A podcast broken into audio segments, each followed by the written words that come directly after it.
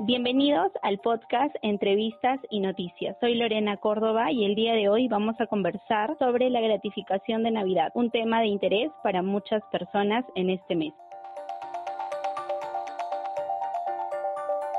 Para conocer más, vamos a conversar con César Puntriano Rosas, abogado laboralista, socio del estudio Muniz. Bienvenido, abogado César. Muchas gracias por la invitación. Gracias por conectarse con nosotros. La primera pregunta sería, ¿a qué personas le corresponde y qué requisitos debe cumplir el trabajador para recibir la gratificación? Tienen derecho a percibir esta gratificación todos los trabajadores sujetos al régimen privado contratados, sea a tiempo indeterminado, plazo fijo, tiempo parcial, siempre y cuando hayan laborado por lo menos un mes, desde el primero de julio hasta el 30 de diciembre.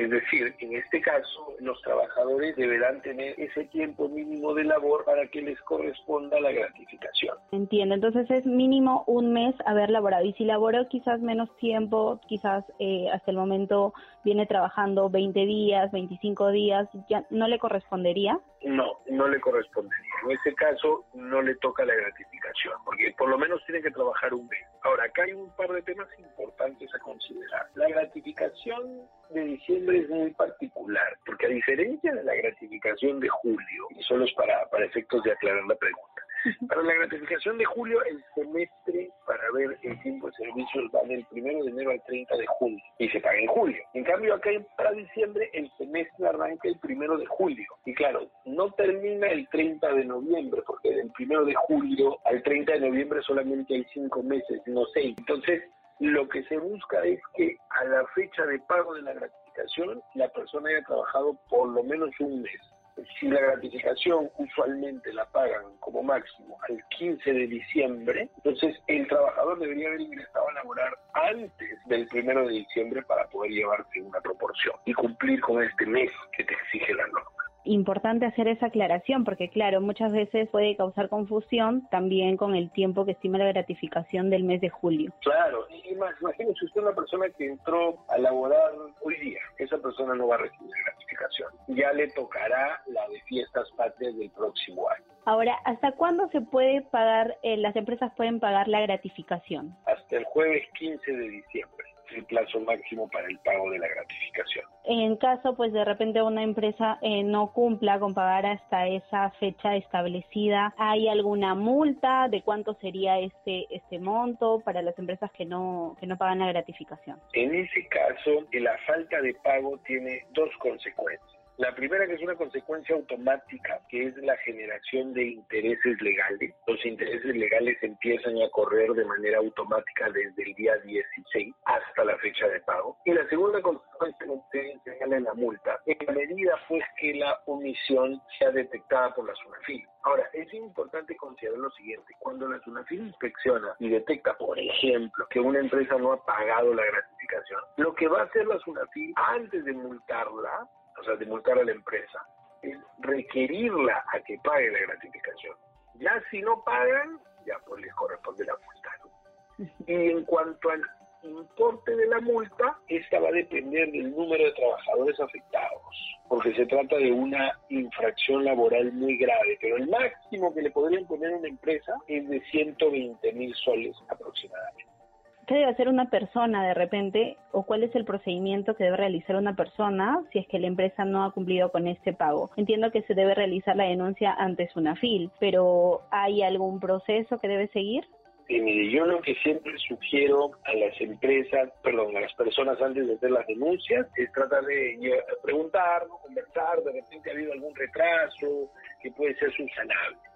Ahora, en caso que no sea así, que no haya voluntad de pago, ahí sí se podrá pues hacer la denuncia.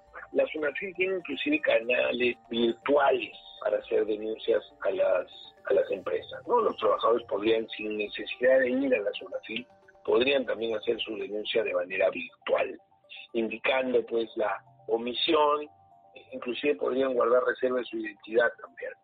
Una consulta ante esto también es cómo podría o cuál sería la forma de repente correcta de calcular el monto que puede percibir el trabajador en su gratificación. A ver, para el cálculo es importante eh, considerar dos cosas. Primero, considerar el tiempo de labores, es decir, en este semestre, cuánto tiempo ha trabajado a partir del primero de julio. Y lo segundo, considerar cuánto es lo que ha ganado, la llamada remuneración, cuánto ha venido percibiendo remuneración. Para el tema del tiempo de servicios hay una regla bien importante. Por lo menos un mes de labor, como decíamos, y en segundo lugar, el pago es en función a los meses trabajados, porque como decíamos, por cada mes se paga. En función a cada mes, la ley dice que el trabajador tiene que recibir un sexto de su remuneración. ¿De qué remuneración? De la remuneración que ganaba al 30 de noviembre. Un sexto por cada mes trabajado en el semestre que arranca el primero de julio. Entonces, una vez determinado cuál es el tiempo de labor, toca ver cuál es la remuneración que se va a utilizar para el cálculo. Y ahí hay que mirar cuánto ganó la persona el 30 de noviembre y qué otros ingresos adicionales ha tenido. Por ejemplo, hay trabajadores que ganan por laborar en sobretiempo, ¿no? las famosas horas extras. Entonces, en ese caso, lo que corresponde es que si ha trabajado horas extras por lo menos tres veces en el semestre que, digamos, se inicia el primero de julio, hay que revisar si se han hecho, si se ha percibido esta retribución por las horas extras o por el sobretiempo por lo menos tres veces. Por ejemplo, si la persona trabajó y ganó por su sobretiempo en julio, si ganó por su sobretiempo en octubre y ganó por el sobretiempo en noviembre, esos tres importes se tienen que sumar y se tienen que dividir entre seis y ese promedio ingresa al cálculo de las horas de la gratificación, sumado a la remuneración percibida al 30 de noviembre. Ahora, una consulta adicional a ello. Si de repente al trabajador se le indica que, que, van a tener un aumento de sueldo en el mes de diciembre, ¿también se consideraría eso? No, solo se quedaría hasta el 30 de noviembre. Usted lo acaba de decir acertadamente. Es la remuneración al 30 de noviembre una consulta también adicional sobre ello y también que muchos nos hacemos es un trabajador que labore en una MIPE, ¿le corresponde la gratificación? Acá tenemos que hacer una precisión entre microempresas o pequeñas empresas. Si es microempresa, no aplica la gratificación. Si es pequeña empresa, es media remuneración. ¿Y cuál sería la diferencia entre aguinaldo y gratificación? Porque durante este mes se escuchan ambas palabras. Para lo que es el régimen laboral privado se llama gratificación. ¿Quiénes ganan aguinaldo? Los trabajadores del sector público que no están en el régimen privado, incluyendo los CAN contrato administrativo de servicios. Por ejemplo, un trabajador que está en el régimen de carrera administrativa del Estado gana aguinaldo. ¿A cuánto asciende ese aguinaldo? Este año es de 300 soles.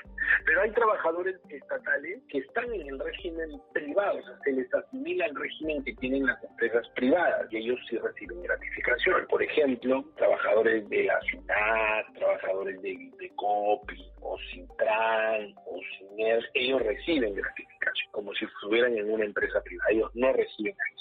Ahora, eso es la diferencia técnica, pero también es bueno saber que a veces se utiliza la palabra aguinaldo cuando las empresas dan canasta, dan algún bono especial, algún reconocimiento por Navidad y le llaman aguinaldo. Pero el término legal, donde la ley usa el término aguinaldo, es para pagarle este adicional a los trabajadores públicos, incluyendo a los CAS de 300 soles para este año.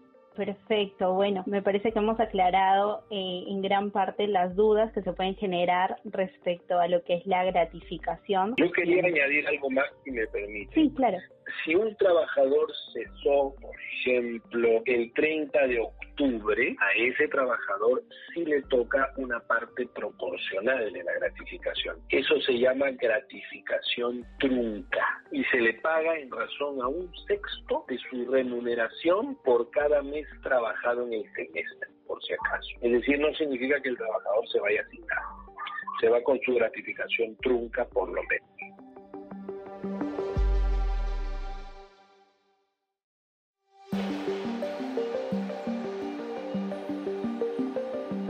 Bien, muchas gracias por su tiempo y por la disposición a responder las preguntas. Al contrario, señorita Lorena, muchísimas gracias a usted por llamarme y que tenga buena tarde. Gracias.